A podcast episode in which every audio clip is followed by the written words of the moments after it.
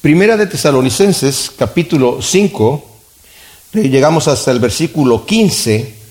Eh, una de las cosas que es bueno hacer muchas veces cuando estudiamos la Biblia, porque como estamos en este momento, estamos eh, muy despacito. La vez pasada cubrimos eh, solamente cuatro versículos y a veces esta vez vamos a cubrir tres versículos y son unos versículos muy cortos. Y a veces, como estudiamos la escritura capítulo por capítulo y versículo por versículo, cuando estamos viéndolo de esta manera, como perdemos la perspectiva porque estamos como muy cerca. Es como cuando el pintor está pintando su cuadro, ¿verdad? Y está muy cerca haciendo los detalles, pero de repente se tiene que retirar para ver el cuadro completo. Y es bueno retirarnos aquí para, para ver qué es lo que está diciendo aquí. Muchos de los comentaristas bíblicos difieren en que Pablo está dando estas exhortaciones generales a la iglesia, y de repente pareciera que está dando exhortaciones personales, como estos tres versículos que vamos a leer. Regocijaos siempre, orad sin cesar, dad gracias eh, en todo porque esta es la voluntad de Dios para vosotros en Jesús el Mesías. No apagáis el espíritu, no menospreciéis las profecías, sino examinadlo todo y retened lo bueno. Absteneos de toda especie de mal y el mismo Dios de paso santifique completamente y todo vuestro ser, espíritu, alma y cuerpo sea guardado irreprensible en la venida de Jesús, el Mesías nuestro Señor. Entonces, a veces pareciera que, como que ahora ya, ¿verdad? Si lo vemos de esa manera, pasó de estar dando unos mandamientos a la congregación para ahora darlos personalmente. Pero en realidad no es así. Obviamente que estas cosas se tienen que aplicar a nivel personal. Pero lo hermoso de todo esto es que cuando lo vemos desde el punto de vista congregacional, mis amados, vemos la, el propósito de la iglesia y la actitud con la cual nosotros tenemos que venir a la iglesia. ¿Cuál es nuestro propósito aquí? La vez pasada vimos que la iglesia no existe para que yo llegue a la iglesia a ver qué es lo que la iglesia va a hacer conmigo, a ver si me van a hacer sentir bien, si está muy alta la música, si está muy bajita la música, si está muy movida, si está muy afinada, si está desafinada, el mensaje estuvo muy largo, no me gustó el orden de la situación, y, a veces es como que mm, yo voy a otra congregación en donde a mí sí me gusta lo que está pasando allí, porque está pasando algo que me, que me, está a mí dando. Y no venimos con la actitud, yo voy a glorificar al Señor yo le voy a ir a dar gracias. Yo voy a ver qué puedo hacer para ministrar a los demás hermanos. Y vimos, esto se los estoy diciendo porque quiero que nos retiremos un, un poquito del cuadro y quiero hablar yo de que todas estas cosas que estamos viendo aquí tienen que ver con la adoración. Cuando hablamos de adoración, a veces pensamos nosotros que se trata solamente de cantar. Pero yo les aseguro que cuando el Señor Jesucristo estaba hablando con la samaritana, y la samaritana le preguntó, ustedes los judíos dicen que hay, que adorar en Jerusalén, nosotros los samaritanos se nos ha dicho que hay que adorar aquí en este monte Gerizim, eh, ¿en, dónde, ¿en dónde hay que adorar? ¿Se acuerdan de la pregunta de la samaritana? Sabemos que la samaritana no le estaba diciendo, ¿en dónde podemos ir a cantar alabanzas? Sino, ¿en dónde podemos ir a adorar al Señor, verdad? Pero a veces, cuando nos salimos de ese contexto, pensamos, ¿qué cosa significa adorar a Dios? ¿Significará que solamente yo me, me arrodille allí y empiece yo ahí, Señor, te adoro, te adoro, te adoro, te adoro? Pues mis amados, vamos a ver que la adoración tiene que ver con todo lo que sucede. ¿A qué venimos a la iglesia? Venimos a adorar. Cuando estamos orando, estamos adorando. Cuando estamos cantando, estamos adorando. Cuando estamos escuchando la palabra de Dios, estamos adorando.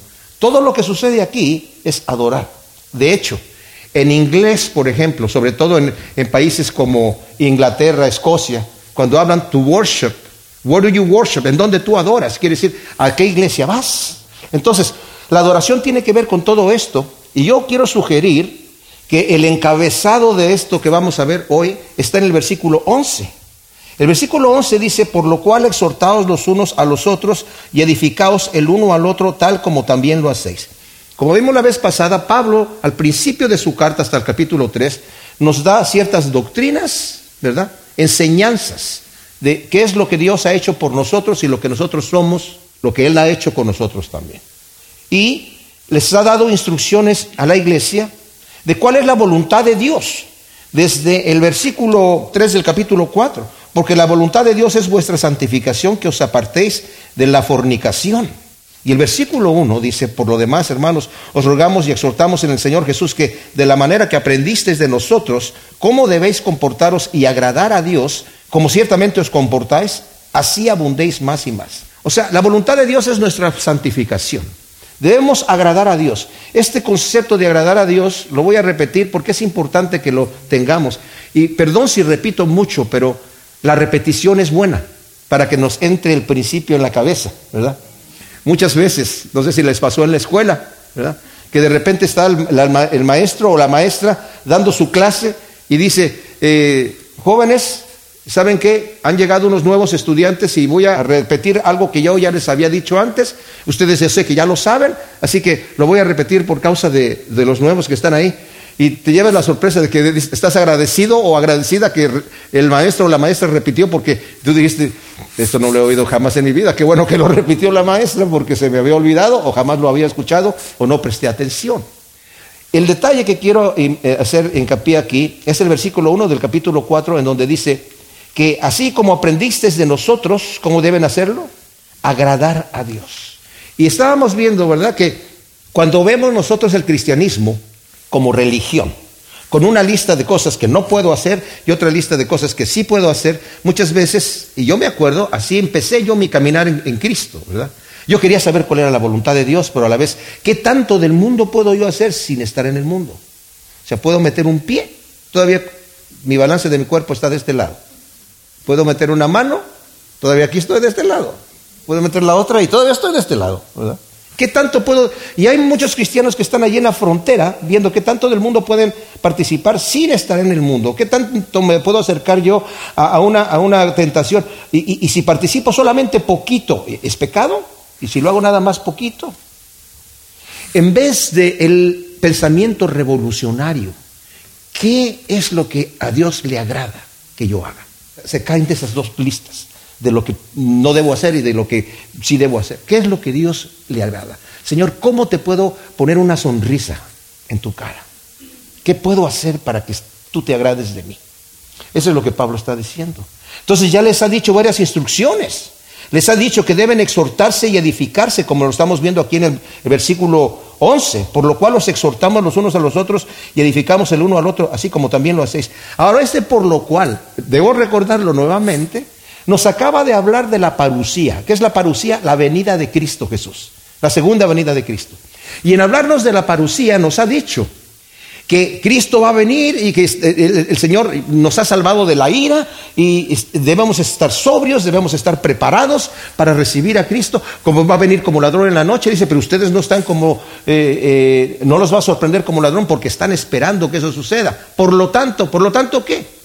Y pensamos que la línea, el, el golpe va a ser más fuerte. Nuevamente dice, exhórtense los unos a los otros y edifíquense los unos a los otros. Reconociendo y obedeciendo a los líderes, es lo primero que nos dice aquí en el 12 y el 13, ¿verdad? Que lo vimos.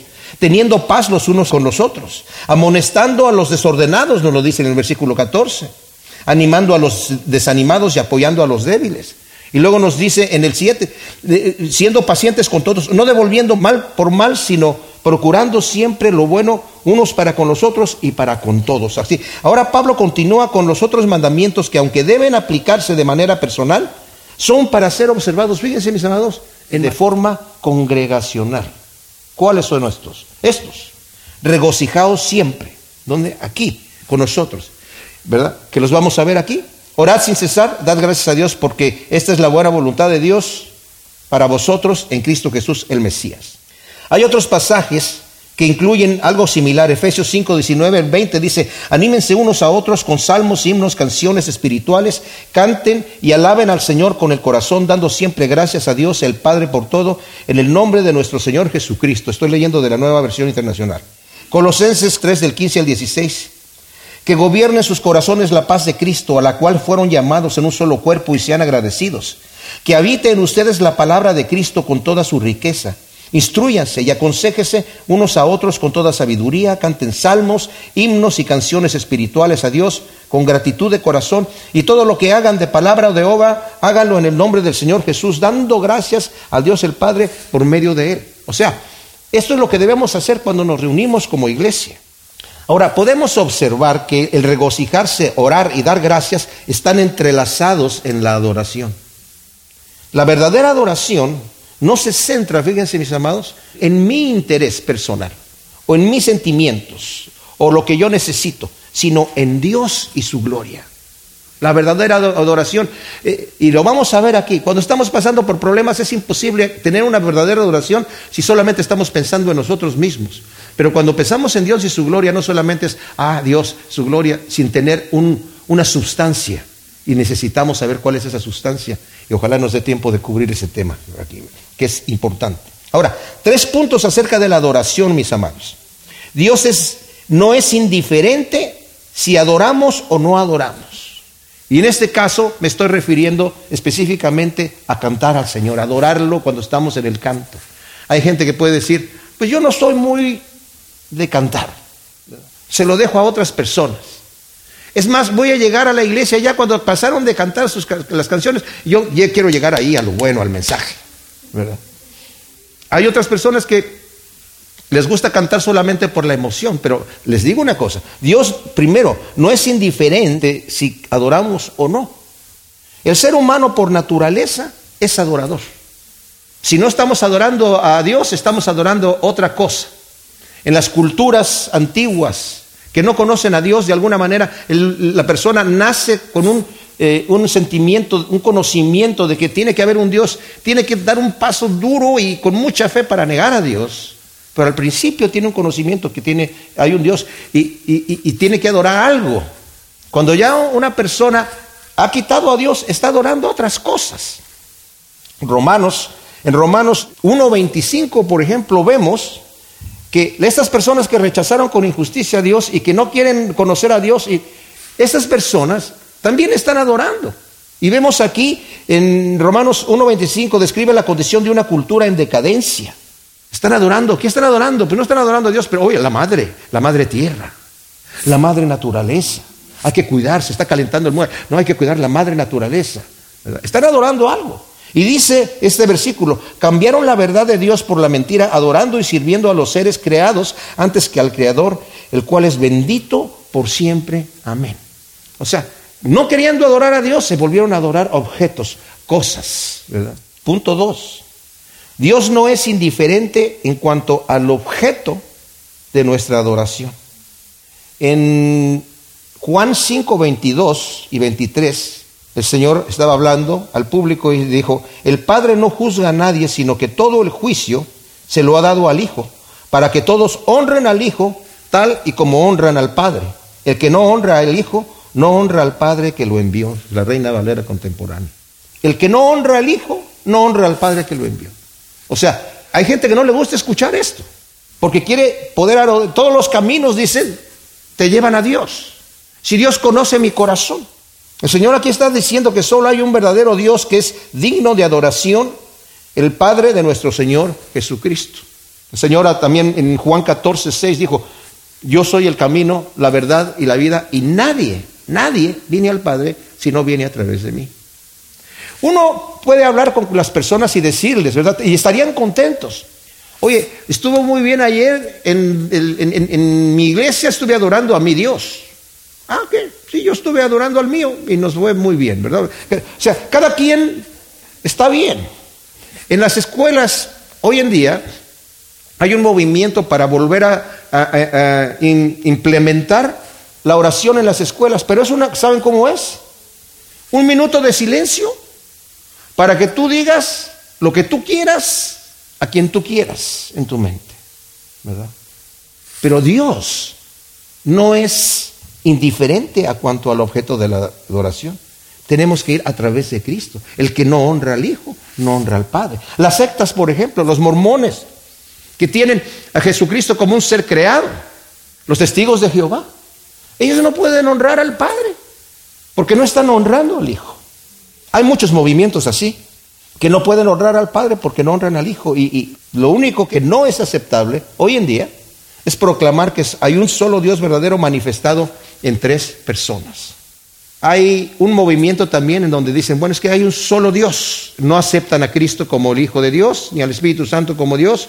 Y se está metiendo en las iglesias de alguna manera como una especie como de movimiento ecuménico. Mira, para no crear problemas, todos respetamos que hay un Dios. Y ya lo que sea con Cristo y con el Espíritu Santo. Aquellos creen que es una energía, estos creen que es una persona, o aquellos dicen que no existe. Bueno, o sea, no importa. Pero Dios, el Padre, ¿verdad? Vamos a adorar al Padre. Pues aquí el Señor dijo, no, el que no honra al Hijo, no honra al Padre. Tiene, tiene que venir a través de Cristo. Yo soy el camino, la verdad y la vida, y nadie, absolutamente nadie, viene al Padre si no viene por medio de Cristo Jesús. Un punto tres también que quiero mencionar aquí. Cuando estamos hablando de Dios en tres personas distintas, no entendemos la naturaleza de Dios. Nunca la vamos a poder entender. Pero quiero decir que el Espíritu Santo, Cristo Jesús y el Padre son personas. Porque hay quienes dicen, no, es que el Espíritu Santo es como una energía. No es un neutro, no es un lo, sino es Él. Es una persona que tiene sentimientos, por eso más adelante dice, no contristes el Espíritu Santo. Una energía no se puede contristar. Entonces es una persona, y eso es algo eh, eh, que, que necesitamos tener claro. El hecho de que el Señor viva en nosotros, vive a través del Espíritu Santo, y dice el Señor, yo voy a venir y voy a morar en ustedes. ¿Cómo va a morar el Señor? Es más, dice, el Padre y yo veremos, vendremos y hacemos, haremos morada en ustedes. El Padre y yo. ¿Y, qué es lo que tengo? Tengo el Espíritu de Dios. Entonces, ¿cómo está el Padre y, Cristo aquí y, el Espíritu de Dios? No entendemos la naturaleza de Dios, pero eso es lo que la Biblia predica, eso es lo que la Biblia enseña y eso es lo que debemos entender. Dios se manifiesta en tres personas distintas, coeternas, coeternas. No es que Cristo, por ser el Hijo de Dios, fue creado después, como dicen las sectas, ¿verdad? sino eternamente con el Padre. No lo entendemos, porque no entendemos la eternidad hacia atrás, ni tampoco entendemos cómo es que existe un Dios todopoderoso, eh, omnisciente, omnipotente, omnipresente. Eso no lo vamos a entender jamás, ¿verdad? Ahora, punto tres. Dios no es indiferente a nuestra manera de adoración. No estoy hablando del estilo de adoración. Estoy hablando de la manera de, adoración. ¿Qué significa esto? La mujer samaritana, nuevamente, estaba preocupada por saber el lugar correcto donde debía adorar. El Señor le indica no el lugar correcto ni el estilo, sino la manera. Le dijo, mira mujer, el momento viene que ni en este monte ni en Jerusalén adorarán al Padre. Porque el Padre anda buscando adoradores que le adoren en espíritu y en verdad. Esa es la manera de adorar en espíritu y en verdad. El Padre busca ese tipo de adoradores, que le adoren en espíritu y en verdad, que es independiente del estilo. El estilo de la música está influenciado por la cultura del momento.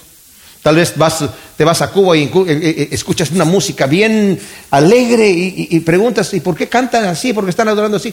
Porque sabemos que Dios busca que le adoremos en espíritu y en verdad y nosotros entendemos que así es como lo tenemos que hacer. Se van a, Inglaterra y van a, no se van al África y ven que de repente hay gente que están con puros tambores y flautas adorando a, Dios y les preguntas ¿y por qué están haciendo eso? Es que la Escritura dice que debemos adorar en espíritu y en verdad, entonces es así como nosotros entendemos que hay que hacerlo. Se van a la iglesia presbiteriana libre en eh, Escocia y no hay música, no hay instrumentos, no hay nada. Y los cantos son los salmos. Y si uno les pregunta por qué están haciéndolo así, porque entendemos que la Biblia dice que hay que adorar en espíritu y en verdad, y ahí lo estamos haciendo. Entonces, es lo que tiene que ver. Ahora, eh, eh, ¿qué, es adorar en espíritu y en verdad? Es participar en la adoración bíblica, bíblica, mis amados, que está arraigada en la verdad de la escritura y no en cómo nos sentimos. Comienza con Dios y su gloria y después están nuestras necesidades personales, pero la adoración empieza con Él cambia nuestra perspectiva. Miren, el arzobispo Tempo de Inglaterra, en una generación anterior, dijo, la adoración es la sumisión de toda nuestra naturaleza a Dios, la vivificación de la conciencia por su santidad, el alimento de la mente con su verdad, la purificación de la imaginación por su belleza, la apertura del corazón a su amor, la entrega de la voluntad a su propósito, y todo esto reunido en adoración la emoción más abnegada y menos egoísta de la que es capaz nuestra naturaleza. Qué tremendo, ¿no? La adoración es todo esto en conjunto. Vemos a María de Betania rompiendo ese frasco de alabastro con ese perfume carísimo con Jesús entregándole todo, haciéndose ella nada, sino Señor, tú, tú me eres todo, todo lo que yo tengo lo quiero dar por ti. Y los discípulos estaban, bueno, Judas parece que es el que protestó, ¿verdad? Y dijo, eso se debió haber vendido a los pobres, qué desperdicio. Y el Señor dijo, no, este no es ningún desperdicio. Y por lo que ella ha hecho, este que hizo ella se va a mencionar por, por todo el tiempo, va a quedar escrito y lo estamos mencionando ahora, ¿verdad? Nuestra adoración, adoración tiene que ser, mis amados, fíjense bien, teológica. Lo que sabemos de Dios. ¿Qué quiere decir esto? Lo que sabemos de Él, su amor, su gloria. Y no lo que sabemos de nosotros ni de nuestras circunstancias o nuestros sentimientos. Tiene que ser bíblica. Lo que sabemos de nosotros no, no nos va a hacer adorar a Dios, nos va a deprimir. Pero lo que sabemos de Él nos va a hacer adorar que Él nos recibe tal como nosotros somos. Nuestra adoración también debe de ser racional no solo emocional. En Primera de Corintios 14, 15 dice, oraré en el espíritu, pero también oraré con el entendimiento. En el, versículo 20, Dios no sean niños en el modo de pensar, sino adultos, ¿verdad? Para pensar que, que ya, ya maduros. La verdadera adoración exige preparación de antemano, no como, como muchos esperan sentir adorar. Hay que prepararse para adorar en la iglesia. O sea, ¿Qué hice el día anterior? Me dormí temprano para llegar temprano a la iglesia con energía.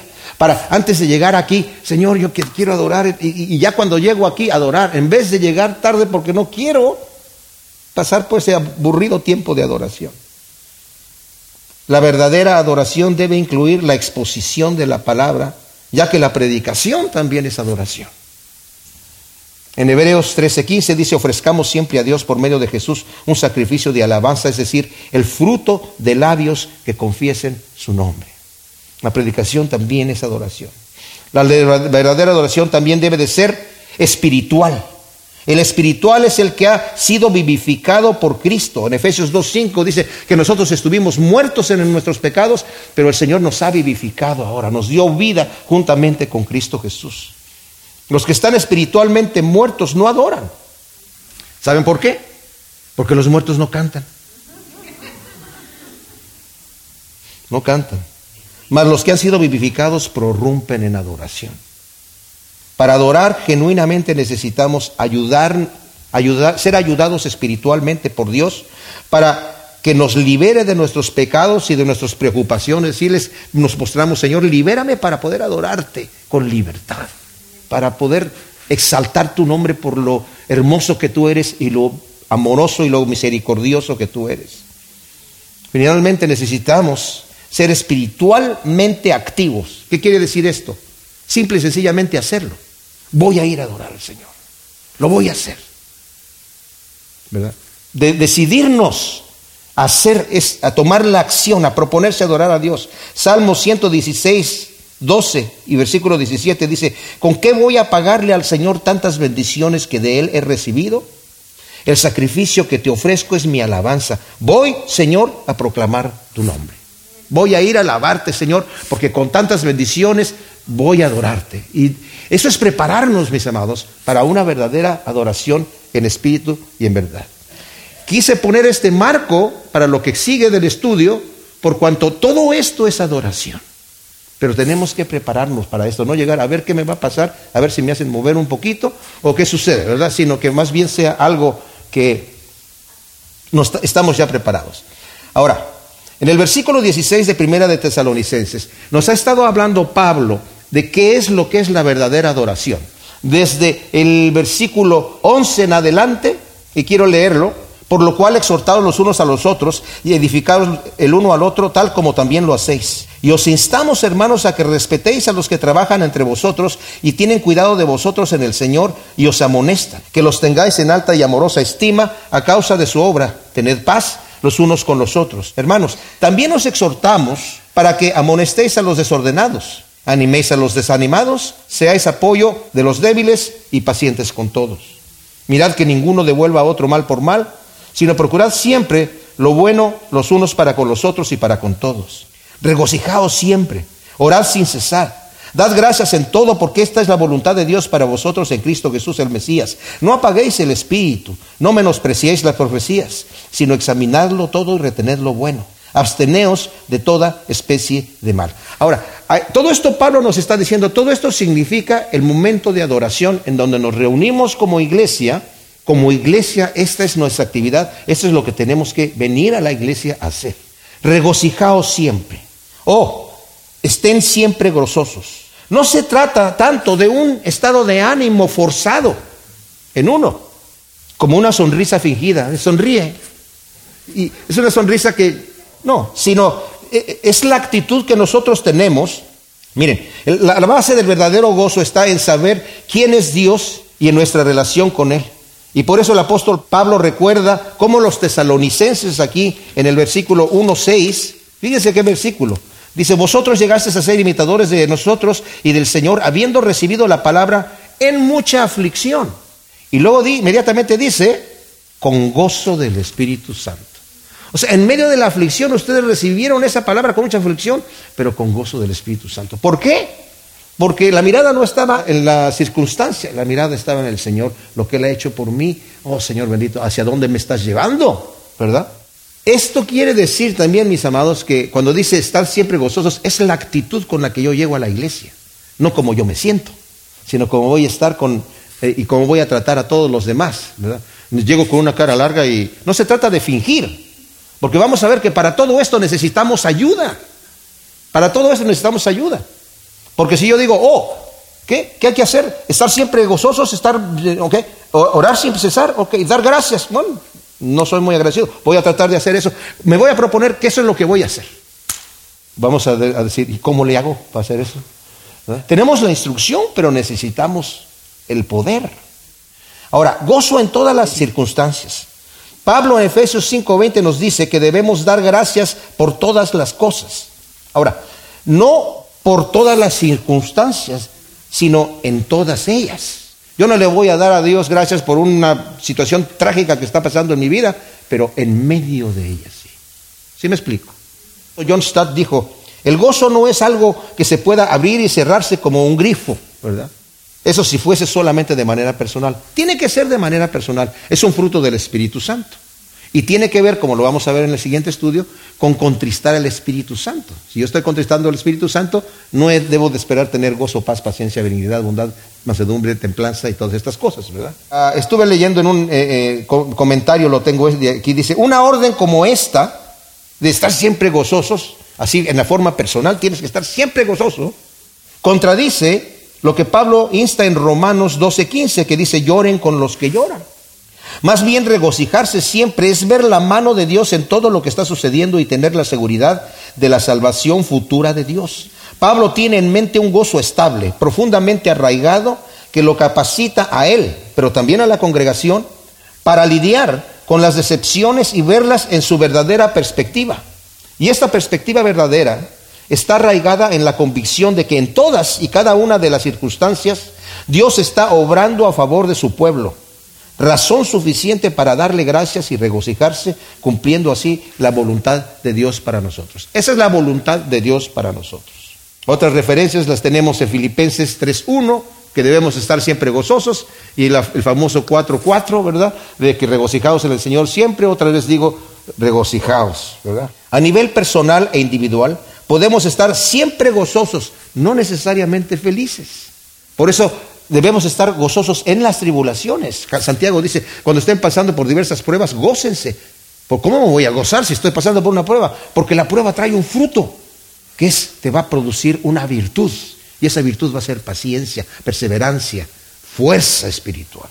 Pablo nos exhorta a ver por encima de estas adversidades. Romanos 8, 28. Ahora bien, sabemos que Dios dispone todas las cosas para el bien de los que lo aman, es decir, de los que Él ha llamado de acuerdo a su propósito. Romanos 12, 12, gocémonos en la esperanza, soportemos el sufrimiento, seamos constantes en la oración. Segunda de Corintios 4, 14, versículos 16 al 18 también. Sabemos que el que resucitó al Señor Jesús también nosotros nos resucitará con Él y nos llevará a su presencia juntamente con ustedes. Por lo tanto, no nos desanimemos. Y aunque por fuera nos vamos desgastando, por dentro nos vamos renovando día en día. Porque estos sufrimientos insignificantes y momentáneos producen en nosotros una gloria cada vez más excelsa y eterna. Por eso no nos fijamos en las cosas que se ven, sino en las que no se ven, porque las cosas que se ven son temporales, pero las que no se ven son eternas. Ahora, nos dice el versículo 17, orad sin cesar.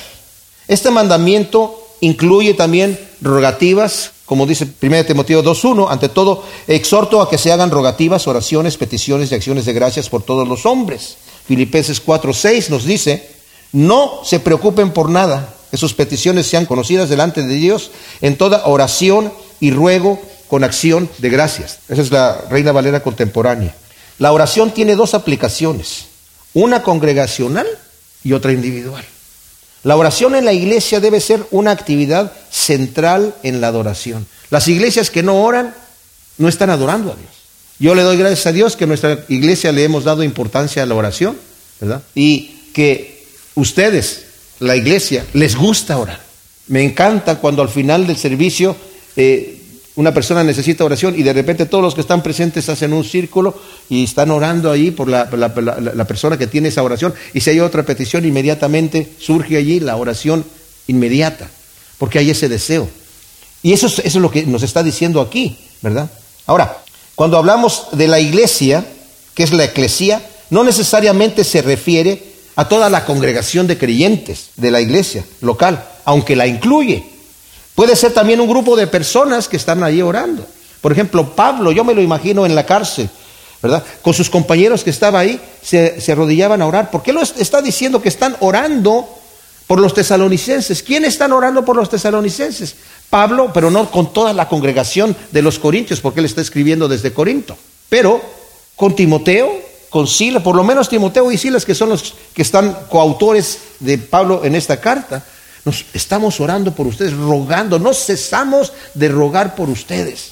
¿Qué quiere decir? ¿Que Pablo estaba hincado todo el día, 24 horas al día, 7 días a la semana? No, pero en cualquier momento había ese contacto, ¿verdad? Y de repente cuando se juntaban el grupo, vamos a recordar a los diferentes iglesias, diferentes hermanos que están. Ese, esa era la eclesía de Pablo en ese momento, ese pequeño grupo. En la vida del creyente, si nos están diciendo que oremos sin cesar, ¿cómo lo aplico yo a mi vida? ¿Qué quiere decir esto? No significa que debamos parar todas las actividades y deberes que tenemos que hacer diarios y ocuparnos exclusivamente en la oración, sino que en este caso este mandamiento sería totalmente absurdo. Más bien lo que significa es que en cada momento del día estoy en contacto con Dios. Voy caminando con Él. En cada cosa que estoy haciendo, estoy, Señor, esto te agrada, bendito Dios. Tengo ese contacto con Él. Tengo esa comunicación y eso significa orar sin cesar. Me despierto en la noche, gracias Señor bendito. Me levanto en la mañana, gracias por darme un día más, Señor, y quiero saber cómo te voy a agradar. En todo momento, si tenemos este contacto con Dios, esto significa orar sin cesar. No obstante, es importante que el creyente aparte un tiempo del día para estar a solas con el Señor en oración. A solas, suplicando, intercediendo, dando gracias, meditando, escuchando y adorando. Todo esto es adoración. En esos momentos privados de oración es también recomendable, mis amados, leer la palabra, ya que muchas veces Dios, la mayoría de las veces, como nos habla, es a través de un versículo, y los que les gusta orar lo saben. Si abren la palabra, de repente ahí está lo que, una instrucción de parte de Dios, ¿verdad? El Señor me mostró este versículo y es una satisfacción, es, es el golpe en ese momento de que, ah, Señor, gracias, estaba buscando una respuesta y me la acabas de dar aquí, ¿verdad? Es increíble, de veras. Dar gracias en todo, nos dice el versículo 18. Eh, Dar gracias en todo porque esta es la voluntad de Dios para vosotros en Jesús el Mesías. Ahora, el hombre por naturaleza es desagradecido. Nosotros por naturaleza somos desagradecidos. A un niño hay que enseñarle a dar gracias. Cuando le hacen un favor, ¿cómo se dice? Gracias. Ok, lo va aprendiendo poco a poco. El niño no nace, no, sale, ¿verdad?, del vientre de la madre y dice, muchas gracias. No, no, da la, no, no lo va a hacer. El hombre impío le ha dado la espalda a Dios. Y en lugar de dar gracias, se han hecho necios y Dios los ha condenado a que crean a la mentira. Dice, habiendo conocido a Dios, no le glorificaron, dice Romanos 1.22, ni le dieron gracias, sino que se envanecieron en sus razonamientos. Porque esta es la voluntad de Dios para nosotros en Cristo Jesús. Ser agradecidos, orar sin cesar, regocijándonos siempre. Siendo esto, eso es lo que nos está diciendo al final del, versículo 8, ¿verdad? Siendo esto parte de la voluntad de Dios. Con el 4.3 también, que nos dijo que eh, porque la voluntad de Dios es vuestra santificación, que os apartéis de la fornicación. Esta no es toda la voluntad de Dios, pero son elementos de la voluntad de Dios. El propósito final, la voluntad de Dios, ¿saben cuál es? Conformarnos a la imagen de Cristo Jesús.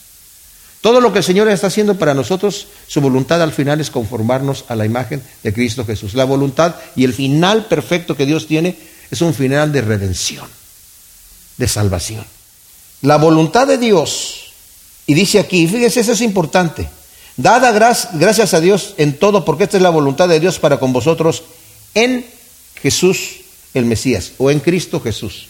¿Qué quiere decir en Cristo Jesús? Dice eh, segunda de Corintios 5:17 nos habla de la voluntad de Dios en Cristo Jesús. Es la parte sobresaliente de la frase, que Él está en nosotros y nosotros en Él. Y dice así, de modo que si alguno está en Cristo, ya es una nueva creación. Atrás ha quedado lo viejo, ahora ya todo es nuevo, dice la reina Valera contemporánea. Ahora, este es condicional, porque dice, si alguna persona está en Cristo, es una nueva creación. Si no, no. En Romanos nos está hablando acerca de que andamos caminando en el Espíritu y no en la carne. Dice, si es que tenéis el Espíritu de Dios, porque si no lo tienes, entonces no eres de Él. Si, no estás viviendo en el Espíritu, puede ser porque no, no estás en Cristo Jesús. ¿Qué significa estar en Cristo Jesús? Significa ya no tener control de mi misma vida en mis manos, sino que se lo he entregado al Señor. Es reconocerme a mí como pecador en necesidad de un Salvador y reconocerlo a Él como Salvador, recibirlo en mi corazón, ¿verdad? Estar yo en Él y Él en mí. Esto es imperativo, mis amados, es, es necesario completamente para poder estar siempre gozoso, siempre orando, siempre agradecido, o de otra forma es imposible. Y querer obedecer a Dios sin estar en Cristo se convierte en un legalismo religioso y desagradable. Como dije hace rato, tú te puedes proponer a decir voy a estar siempre gozoso, voy a orar sin cesar y voy a, dar gracias a Dios, estar agradecido en todo y vas a caminar dos horas en el día y vas a decir, ya fallé. Porque no, porque, ¿qué es lo que necesito? Tengo las instrucciones. ¿De dónde tengo las instrucciones? Las instrucciones las tengo de Cristo Jesús. Es como la computadora, tú la puedes eh, eh, encender y dices, oye, no pasa nada, no aparece el, ratón, no aparece nada, y de repente antes te dice, mira, está desconectada este, el cablecito de que está ahí atrás. Ahora, muchas veces pensamos que somos como un auto que se carga de combustible y ya con el combustible ando por ahí unos días caminando hasta que ya se me va bajando el tanque, se me va bajando el tanque, otra vez. Entonces voy al domingo, me cargo allí y voy ahí manejando y ya cuando se va bajando, ya, pues, ya viene el otro domingo, que me cargo y ahí, ahí, voy, ahí, voy, ahí voy funcionando. Pero no somos así. Somos más bien como la computadora. Tiene que estar conectada todo el tiempo. no estoy hablando de un laptop, estoy hablando de una computadora. ¿verdad? En España le dicen el ordenador. Bueno, tiene que estar conectado todo el tiempo, está recibiendo. El que está en Cristo Jesús, solamente así puedo estar siempre gozoso. Solamente así puedo estar orando sin cesar. Solamente así puedo estar agradecido por todo lo que el Señor está haciendo en mi vida, porque estoy conectado a Él. ¿Verdad? Como dije, Dios quiere que hagamos su voluntad y que la hagamos no fingidamente, sino bien. O sea, yo voy a estar siempre gozosos, como dije, no es, una, eh, sonrisa fingida, sino, no, yo quiero estar gozoso, quiero ser agradecido, pero realmente agradecido, Señor. Yo quiero hacer esto genuinamente, no quiero, no quiero fingirlo. ¿Saben qué es la buena noticia? Cuando estamos en Cristo Jesús, Él nos da la instrucción y Él nos capacita para hacerlo, nos da la dinámica nos da la fuerza que necesitamos para hacer aquello para lo cual Él nos está llamando. Dice Hebreos 13, del 20 al 21, que el Dios de paz que resucitó de los muertos a nuestro Señor Jesucristo, el gran pastor de las ovejas, por la sangre del pacto eterno, los capacite para toda buena obra, para que hagan su voluntad y hagan ustedes lo que a Él le agrada por medio de Jesucristo, al sea la gloria por los siglos de los siglos. Amén. Que Él los capacite, que Él les dé la fuerza, les dé la dinámica para que ustedes puedan hacer su voluntad. Porque solamente así podemos servir al Señor, mis amados. Si no, andamos con el tanque vacío. O ni siquiera nos hemos conectado y no sabemos qué hacer. Queremos, como Pablo en Romanos 7, el querer el bien está en mí, pero no el hacerlo. Me sale otra cosa. Pero cuando estoy en Cristo Jesús, ninguna condenación hay para los que están en Cristo Jesús, ¿verdad? Lo que era imposible para la ley con sus mandamientos, con sus reglamentos, esto es lo que yo debo de hacer y estas son las cosas que no debo hacer. Ya tengo la instrucción, no lo puedo hacer. ¿Por qué? Porque no estás en Cristo Jesús. Conéctate a Cristo Jesús. Deja que el Señor more en ti. Y si te sientes que es que no, no, no, no estoy funcionando como debe ser, arrodíllate al Señor y pídele, Señor, yo quiero estar en ti. Lléname de tu presencia. Y como vamos a ver la próxima vez, si estoy contristando al Espíritu Santo, aunque lo tenga, no debo esperar poder estar siempre gozoso, estar siempre en contacto con el Señor y estar siempre agradecido con el Señor. No puedo esperar hacer eso. Pablo nos manda a dar gracias a Dios en todo, reconociendo que Él tiene un propósito glorioso para nosotros. El libro de los Salmos está repleto de expresiones de acciones de gracias a Dios. Tenemos algunos ejemplos del Nuevo Testamento, ¿verdad? Tampoco eh, eh, sean digan obscenidades, dice Efesios 5:4, ni tonterías, ni palabras groseras, esto no es conveniente. En vez de eso, den gracias a Dios. El 20 dice, y den siempre gracias por todo al Dios y Padre en el nombre de nuestro Señor Jesucristo. Y Colosenses 2 del 6 al 7 nos dice también que seamos arraigados, sobreedificados en Él, confirmados en la fe, rebosantes de acción de gracias. En Colosenses 3:16, la palabra de Cristo habita ricamente en ustedes, instruyase, exhórtense los unos a los otros con sabiduría, canten al Señor himnos espirituales con gratitud de corazón. Colosenses 4:2, dedíquense a la oración y sean constantes en sus acciones de gracias. Ahora, agradecidos en todas las circunstancias. ¿Qué hacemos cuando las circunstancias son, son adversas? ¿Cómo podemos ser agradecidos a Dios cuando me tuve una tragedia en la familia, cuando fue una cosa mal, cuando tengo un asunto personal, cuando perdí mi trabajo, cuando me va una situación terrible? Y les digo una cosa, los que predican que el Evangelio de Cristo es un Evangelio de prosperidad, de felicidad, de camino de rosas, están predicando un Evangelio que ni siquiera es real ni es bíblico. ¿Cómo puede entonces el creyente mantenerse agradecido en pie en momentos de adversidad? La respuesta es doctrina conocimiento de la palabra de Dios, conocimiento de qué es lo que está aquí. Cuando estoy conociendo yo lo que Dios me está instruyendo, eso cambia todo. La doctrina de la providencia de Dios. ¿Qué cosa es la providencia de Dios? La respuesta que da el Catecismo Breve de Westminster dice, las obras de providencia de Dios son aquellas con las que de manera santa, sabia y poderosa preserva y gobierna todas sus criaturas y todas las acciones de éstas. Esto quiere decir, todo lo que está pasando en mi vida está ya no que Dios lo esté haciendo, lo está permitiendo para mí. La doctrina de la providencia de Dios nos muestra que todo lo que sucede no es por casualidad, está divinamente planeado por Dios para un final glorioso. Eso le permite al creyente estar siempre gozoso, siempre agradecido por, no importa lo que suceda. El ejemplo mayor que yo he visto aquí ha sido nuestra hermana Adriana que ya está con el Señor. Independientemente de las circunstancias que estaba pasando ella, siempre tenía una sonrisa. Y siempre venía a adorar al Señor de todo su corazón. Y siempre tenía una buena palabra para cualquier persona. ¿Por qué? Porque estaba siempre gozosa. Ella sabía, yo sé a dónde voy. Y yo sé a dónde estoy enviando. Y quiero enviar a todos, quiero enviar esos contactos para que todos aquellos conozcan a Dios y los pueda yo ver allá otra vez. Ella sabía dónde iba. Dios sostiene con su poder el universo, Él se involucra en todo lo que acontece y dirige todas las cosas y las ha fijado para un final feliz. ¿Y cuál es ese final feliz? Es conforme a su voluntad, según nos dice Efesios 1.11, que nos dice, en quien también fuimos hechos herederos, habiendo sido predestinados conforme al propósito del que hace todas las cosas según el designio de su voluntad. La providencia de Dios, mis amados, no nos exime de nuestra responsabilidad. O sea, somos responsables de nuestros actos. Jesucristo tenía que ser crucificado y ser entregado. Pero eso no quiere decir que eximió la responsabilidad de Judas que lo entregó y de los romanos. Ellos estaban planeando su maldad. El Señor utilizó esas cosas, ¿verdad? La providencia de Dios nos garantiza la victoria segura. Hay una victoria final. La providencia de Dios nos guía a la humildad, ya que sabemos que todos nuestros logros vienen solamente de Él.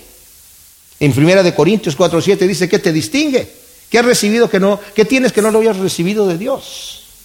La providencia de Dios nos da seguridad, ya que él tiene el control de nuestro presente y de nuestro futuro. Eso nos ayuda a entender, mis amados, y voy a terminar con el texto de Romanos conocidísimo 8:28. Sabemos que los que aman a Dios, todas las cosas ayudan para bien, a los que son llamados conforme a su propósito. Muchas veces tomamos ese texto fuera del contexto, ahí nada más. Tuve un accidente de carro, ¿qué pasó? Bueno, pero todas las cosas ayudan para bien para aquellos que llaman al Señor. Me despidieron de mi trabajo, pero todas las cosas ayudan para bien a aquellos que aman al Señor, ¿verdad? Y es como un evangelio fatalista, ¿verdad? Usted, bueno, sí, va a tener que ser.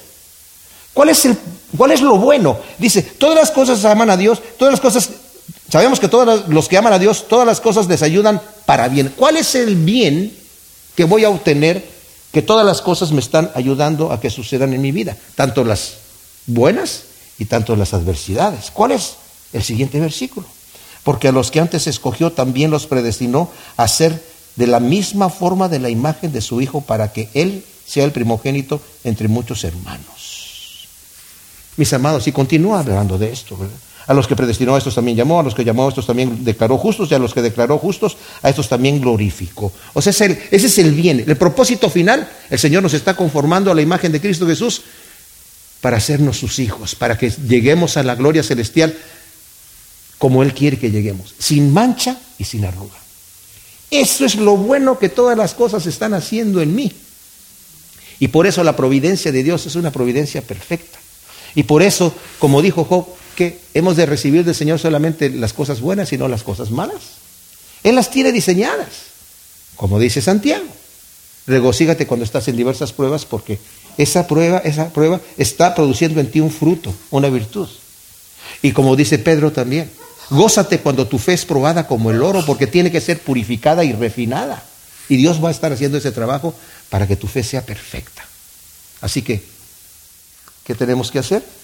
Tenemos que regocijarnos siempre, orar sin cesar y dar gracias por todo, porque esa es la voluntad de Dios para nosotros. Gracias, Señor, por tu palabra. Te pedimos que tú siembres todas estas semillas en buena tierra en nuestro corazón para que den su fruto al ciento por uno. En nombre de Cristo Jesús. Amén.